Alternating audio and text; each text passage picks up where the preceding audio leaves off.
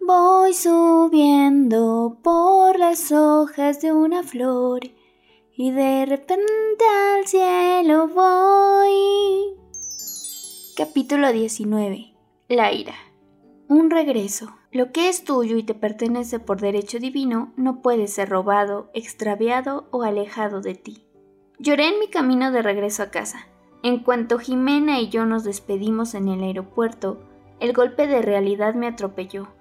El cielo de México era gris, el clima era frío, yo estaba sola en un autobús, ni los mensajes del mar, ni el calor de la playa, ni la compañía de mi Jime me arropaban.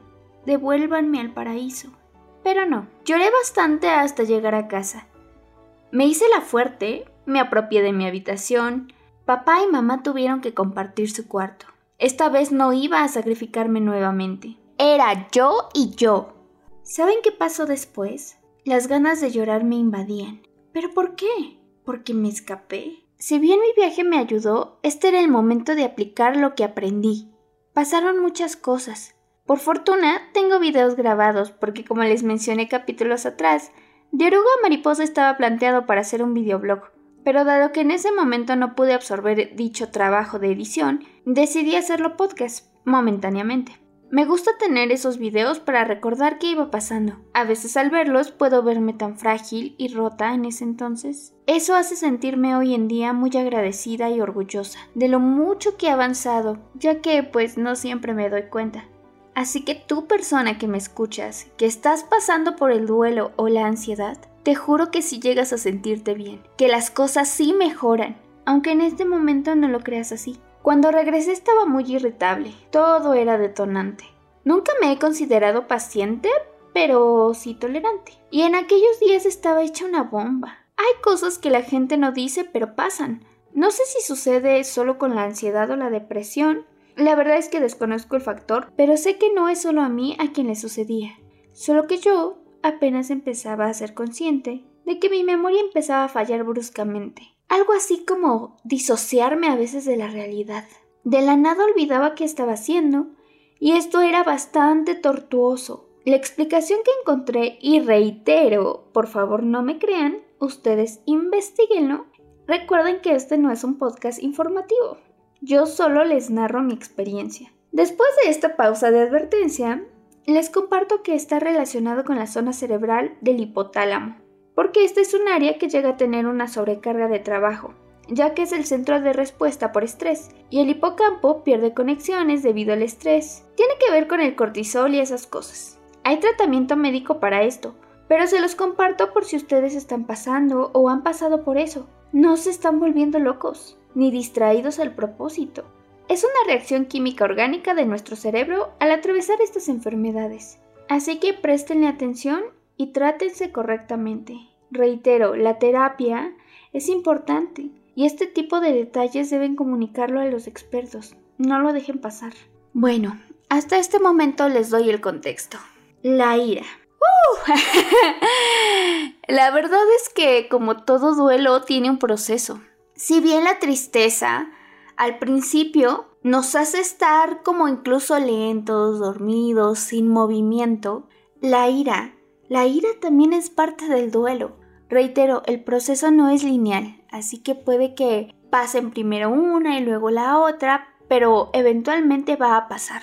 En esta etapa yo me encerré bastante tiempo. Y cuando digo bastante hablo de bastante tiempo, alrededor de un año. Obviamente no todo el tiempo, se fue disipando, inició como un huracán de fuego, o yo lo veo así, porque la ira es eso, la ira es energía como como una bomba.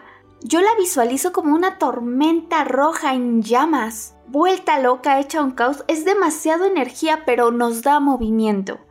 A diferencia de la tristeza, esta vez podemos luchar. En fin, la ira o el enojo, reitero, es una parte del duelo, pero también duele. Porque es como cuando le echas alcohol a la herida.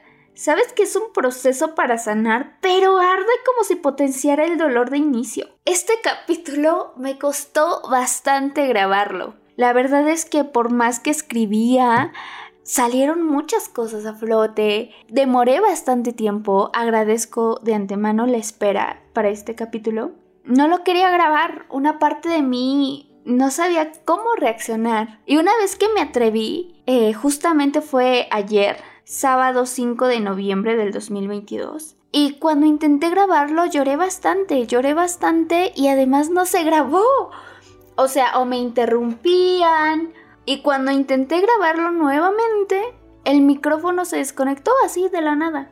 Pensaba regrabarlo, la verdad es que pensaba nuevamente seguir mi guion estipulado, sin embargo me puse a pensar, a hacer mucha más introspección y dije, no, es un mensaje del universo, es un mensaje de mi inconsciente que dice que esta emoción ya no conecta conmigo y le estoy dando un enfoque, eh, no quiero decir que errado, pero digamos que un enfoque bastante doloroso y creo que con las emociones de hoy, con las que hoy conecto, ya no va.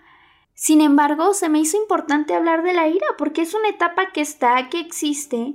Sin embargo, no quería dejar de hablar de ella porque es importante. Considero que es parte del proceso y siento que no hablar de ella sería como negarme, sería como el clásico meme de te enseño a dibujar y termino con una obra de arte diciendo Solo agregué unos detalles. Yo quería documentar el proceso y por ende la ira tenía que estar aquí. Reitero, siempre me ha gustado ser transparente. Admito que todavía me genera sensaciones no tan gratas, pero siento que es algo que deberíamos normalizar. Esta etapa es solo eso, una etapa más. No pasa nada si atravesamos en ella. Lo que no podría ser beneficioso sería estancarnos ahí. Pero si no sientes la ira, eventualmente no vas a poder sanar. Algún día se va a marchar, así que recalco aquí, es solo una etapa, no es para siempre, y aunque no estemos orgullosos de lo que pensamos y decimos cuando estamos en la fase del enojo, tampoco hay que sentir vergüenza, porque somos seres humanos, sentimos y tenemos enfoques yoicos, enfoques a veces egoístas, y está bien, solo no te estanques. Siéntelos porque son emociones, están ahí para eso. Pero también dales paso a que se marchen. Durante esta etapa de enojo hubo mucha rabia para con mi ex, no lo voy a negar. Mis demonios hablaban a diestra y siniestramente, mis heridas hablaban, lo culpaban mucho a él eh, se enojaban bastante con él, veían como todo lo malo que había en él. Incluso yo que nunca he considerado que existe la maldad como tal, a él sí lo veía como malo. Yo decía, sí, sí existe la maldad porque existe él y él es malo. Me dejé a mí ser la víctima en ese proceso, se los juro, o sea, yo... Yo era como una olla que estaba reventando, que estaba colapsando y me desquitaba mucho, creé un fantasma de él, creé una versión o más bien una aversión de su figura. Deposité todos mis miedos, todos mis enojos, todas mis heridas en su figura. Y considero hoy en día que eso no fue justo, sin embargo, reitero, fue una fase que tuve que lidiar. Me costó bastante tiempo, fue un proceso que reitero, me tomó como un año, pero cada vez se iba moderando, eh, si fuese un globo se iba desinflando esta emoción hasta que llegué a la calma. Y de igual modo, la ira no solo era con él, porque era como una bolita, era como me enojaba con él y luego me enojaba conmigo y sentía culpa porque me daba cuenta, o sea, mi mente también jugaba un papel importante ahí, decía, no, es que él no es malo, él, al igual que tú, fue víctima incluso de sus propias costumbres, de su propio ser, al igual que tú. Ambos fueron negligentes. Ambos hicieron cosas. Y yo decía, no, es que él hizo más eh, cosas malas, yo luché infinitamente, pero yo no sé si él no luchó. Realmente eso yo no lo sé yo considero hoy en día que sí lo hizo, pero en ese momento yo tenía tanto coraje, tanto dolor, porque había tantas heridas ahí rozándose, que inevitablemente lo convertí en mi demonio, en mi diablo, en mi tortura, en mi fantasma. No me dejaba ser feliz. Y yo vivía muy atormentada, porque una parte de mí sabía que no era correcto. Sabía que no tenía razón, pero a veces nos es más cómodo estar en esta etapa, ser la víctima y no tomar la responsabilidad. Porque eventualmente venía la culpa para conmigo. Decía, ok, si él no es el culpable, entonces la culpable eres tú por pendeja. y suena horrible, pero eso me decía yo. Una vez que empecé a ir a terapia y se me explicaba por qué dejé pasar tantos límites, me dije, Flores, que estás tonta. Es que cómo es posible que no lo hayas visto? ¿Cómo es posible que te dejaste hacer esto? ¿Cómo dejaste que cambiaran estas cosas? ¿Cómo permitiste que te pisotearan? Porque en ese momento, reitero, yo jugaba rol de víctima. Y dije, claro, es que no fue su culpa que yo esté tonta. no fue su culpa que yo no haya visto eso. Y entonces la ira, la ira me iba aplastando. Me decía, ok, tienes razón, no fue su culpa, es tuya. Es tu culpa porque tú lo permitiste, porque tú no lo viste, porque eres tonta, porque eres el otro. Y ay amigos, aquí empezaron a salir muchos trapitos al sol, muchas heridas muy dolorosas que se crean a través de la etapa del desarrollo, desde que eres infante hasta que creces. Y aquí es cuando me doy cuenta que realmente mi pareja no tenía culpa que él era un reflejo de mis necesidades en ese entonces y probablemente yo también era reflejo de sus necesidades. Y dolió saber de dónde venía todo ese coraje y todo ese dolor. No era él. Evidentemente no era él. Pero pasa. Pasa que cuando eres pequeño aprendes cosas y no te das cuenta. Y no está mal, ojo, no está mal, son mecanismos de defensa, al final de cuentas somos seres que intentan sobrevivir. Y es muy triste, pero así es. Remontándome a mi infancia, mis padres eran jóvenes. Yo considero que mis padres me educaron siendo aún unos niños, físicamente adultos, pero psicológicamente eran niños. Y no solo mis padres, yo en la sociedad he visto muchos casos así, y hoy en día me doy cuenta, o mi teoría es que la mayoría somos niños criando niños. Bueno, en mi caso no porque no soy madre ni padre y no estoy juzgando que eso suceda, solo que pues pasan cosas que duelen. Yo aprendí a complacer, aprendí a hacer lo que se me solicitaba, aprendí a que yo no podía ser yo, Aprendí a que yo no importaba. Aprendí que lo importante era complacer a la gente que tú querías para que te quisieran. Así se recibía el amor. El afecto así se ganaba. Yo tenía que hacer algo por ti que te gustara para que por ende tú tuvieras una respuesta para conmigo. Y entonces Flor era dadivosa, Flor era un encanto, pero yo también tenía sentimientos y me los tuve que tragar porque así lo aprendí en ese entonces y yo no lo sabía. Yo no lo sabía hasta hoy. Y es complejo porque cuando te das cuenta de eso y lo quieres reparar, dices, ¿cómo carajo siento? Incluso sentir tristeza o sentir coraje no se sabe porque son emociones que la gente te enseña a reprimir. Cuando eres niño y haces berrinche que te dicen, no llores, no te enojes, no hagas esto, es como ser un robot, solo tienes que estar feliz. La única emoción que es válida es la felicidad. La única emoción que está bien es estar contento y en armonía porque a todos les gusta. Pero no, somos seres humanos, seres sintientes. Y está bien que sientas.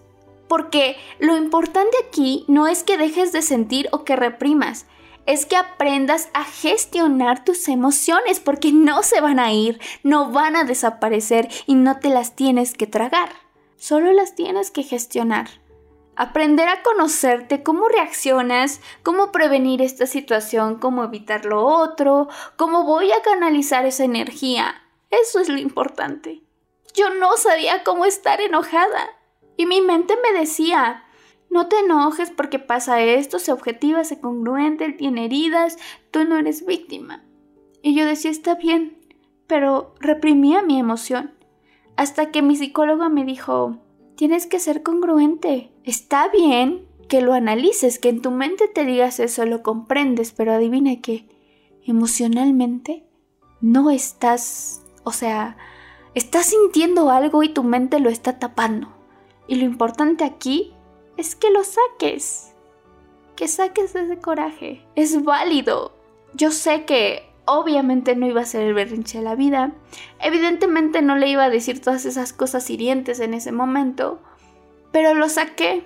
Lo saqué a través del podcast, a través de varios escritos, miles de cartas, muchas charlas conmigo misma, muchas visualizaciones, muchas meditaciones. O sea, no fue una. Yo corté lazos con él básicamente un año. Porque no fue un proceso de que, ah, con una meditación ya, o yo creí de, ah, voy a tal terapia ya. No, evidentemente sanaba. Era como echarle una pomada a mi herida y se sentía bien. Pero no iba a sanar solo con una vez. Esto requería de más repeticiones. Y eventualmente llegar a uno de los momentos más hermosos que es la gratitud. Porque llega.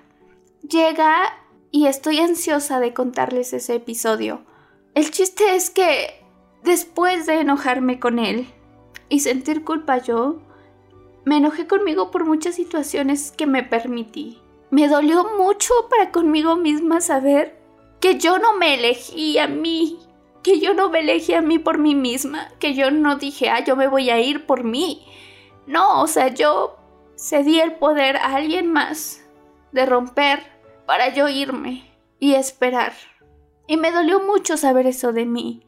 Decir, Flor, tú, tú no te salvaste. Básicamente, el que ahora estés bien, el que ahora te sientas en calma, fue gracias a él. Porque si él no hubiera tomado la decisión, tú seguirías ahí aunque no fueras feliz. Tú seguirías ahí porque no sabrías cómo irte, porque nadie te enseñó a irte. Me enseñaron a luchar por lo que quería, me enseñaron a que rendirse estaba mal y yo no sabía cómo pararlo. Yo no sabía eso. Y aunque de manera consciente yo sabía que tenía que parar, mi inconsciente estaba, o, mi niña interior, como quieran llamarlo, sabía que no, que no podía hacerlo porque no estaba en nuestra programación. Era como de, ah, ¿cómo vamos a hacer eso? No sé, pues mejor sigue luchando, esfuérzate más, sí, esfuérzate más. Acuérdate lo que te decían tus padres, tu mamá, esfuérzate más. Siempre lo puedes hacer mejor. Y está bien, reitero, es una táctica con la que nos enseñan a mejorar, pero si no marcas un límite, entonces te vas a destruir. Y digamos que pocas veces nos enseñan esto de los límites. Aprendí a ser un pequeño adulto aprendí a que todo debía ser perfecto en mí. Complaciente, muy linda, muy noble, que yo no importaba, que mis sentimientos no importaban. De dientes para afuera sí, lo externaba. Pero nadie te dice que cuando externas algo que te duele y aún lo siguen haciendo, o sea, llega la frustración porque tú dices, a ver, ya hice el paso uno, ¿qué pasa? ¿Qué pasa si no pasa lo que yo quiero? ¿Sabes? Y es como de, te esperas ahí, solo vives frustrada. Pero nadie te enseña que te puedes ir y que tú tienes la responsabilidad de marcharte. Y entonces tú tienes todo el poder del mundo porque nadie tiene más poder que tú sobre ti misma. O tú mismo. O tú misma. Espero me entiendan. Pero sí, eso yo no lo podía saber. Y me juzgué. La culpa llegó en ese momento a juzgarme. Me dijo, pues tú no te diste cuenta, tú permitiste esto y fue de no, o sea, sí, pero en su momento yo no sabía que estaba pasando por eso, yo no sabía que se podían hacer más cosas, entonces no me puedo juzgar por algo que yo no sabía.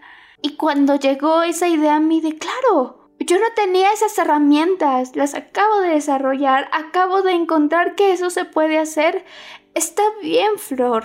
Ahora estoy responsable de ti. Ya tienes heridas, ya sabes cuál es. Cúrate y sigue adelante. Probablemente lo que mi expareja haya hecho, o mi familia haya hecho, o mis amigos hayan hecho, no haya sido con la intención realmente de herirme.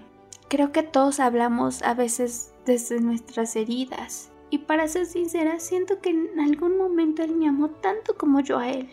Solo que ni él ni yo teníamos esos recursos. Hoy en día me doy cuenta que le di el privilegio a alguien más de ser mi dueño, de ser mi mundo. Le brindé a alguien más el rol de villano en mi historia. Me dio mucho coraje en su momento que mi ex se haya marchado, que haya cortado de tajo toda comunicación. Pero sé que si no hubiera sido por eso, yo no hubiera podido seguir avanzando. Yo no tenía el coraje, ni las agallas, ni siquiera las herramientas para irme. Yo no sabía cómo hacer eso. Digamos que me vi obligada, sí, pero hoy lo agradezco sumamente, porque hoy sé que para él también pudo haber sido muy difícil, más difícil de lo que yo pienso, más difícil de lo que probablemente me imagino, más difícil de lo que se ve. Eventualmente me fui y siento que en ese momento lo hice muy feliz. Hoy creo que fue el acto de amor más puro que pude brindarle y que él me pudo brindar. Me aparté para que él brillara y yo sé que él también hizo lo mismo, porque por más que lo intentamos, ni yo era para él, ni él era para mí. Me dio bastante coraje cuando durante todo este tiempo yo aún seguía pensando, escasas veces, pero aún seguían ahí, algún día nos encontraremos. Uf, eso me ponía muy mal porque yo decía, ¿cómo es posible que a estas alturas sigas pensando en que podría ser? Hoy, cariño mío, entiendo que te amo y que la ira hablaba por sí misma. Era mi percepción, pero no es la realidad. Sé que tanto tú como yo sufrimos. De otra manera, pero quizá con la misma intensidad. Me duele saber que tal vez tú no podías llorar. Hoy te veo y ya no eres mi verdugo. Y entiendo que me has amado tanto como yo. Porque en mis creencias están de que tú prestaste tu alma para acompañarme en este rol y enseñarme todo lo que me tocó aprender. De verdad debes amarme mucho para jugar en algún momento a hacerme daño y a romperte conmigo en el proceso. Yo estoy segura que me amaste, aunque una parte de mí quizá, una parte de mí dice que a tu manera y no por siempre, pero sé que por lo menos un segundo en la tierra tú me amaste. Mi amor, ya no estamos juntos. Y aunque en mi historia te tocó ser a ti el malo, la persona quien hiciera contacto cero, quien terminara de desgarrar mi esperanza, aún te amo. Porque has sido un gran maestro y porque me enseñaste que aún sin mí en tu vida, quiero de manera genuina que estés bien, sin caprichos ni reproches, que la vida te llene de bienestar, cariño. Y si existe un Dios, y en mi creencia dice que soy yo. Me gustaría en otra vida me permitiera quedarme a tu lado. Vuelvo y repito que esta voz no era yo, que la ira no era yo. Era una fase de duelo que me enseñó a conectar con mi obscuridad, con mi percepción y para en ese entonces incluso con mi verdad. Sin embargo, al día de hoy ya no conecto con ese sentimiento si bien el enojo ya ha hablado y me complace mucho haberle dado voz y espacio, hoy ya se ha ido y con gusto y con mucho orgullo llega la aceptación y la gratitud, quien polariza esta emoción de hace un año y hoy trae esta carta para ti. Mi querido amor, una carta para mi ex. No se pierdan el siguiente capítulo nos despedimos no como de costumbre, esta vez nos va a acompañar una canción que creo que, reitero, no es la verdad, pero sin duda alguna retrata bastante bien lo que la ira me llevó a sentir. Para ese día en que esto deje de doler, quiero que sepas bien. Que, te di todo lo que tuve, lo que no tuve me lo inventé. Para el momento tiempo los remordimientos. Sabrás que fuimos lo que dimos y mi amor se fue en más de un intento. Tal vez cuando madures y descubras que no fue una cosa la que me rompió y que por sanarte yo, Yo di hasta mi vida y mi alma se murió. y que hoy me enfermo por curarte y abrí todas Mis heridas. Que cargo las penas que a ti no te pesan y hoy se sienten mías. Tal vez algún día puedas entender que aunque Que dejé de intentar, jamás dejé de extrañarte. Aunque por ti descubrí mi ansiedad, me resulta imposible soltarte. Y si merezco llorar, tal vez sea por entregarte. La única parte de mí que me pudo curarte, la di por amarte.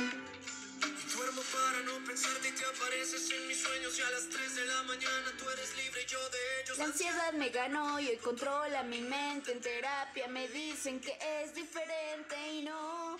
Por más que lo intento, se quiebra mi voz. Yo no quería hijos, tú querías dos.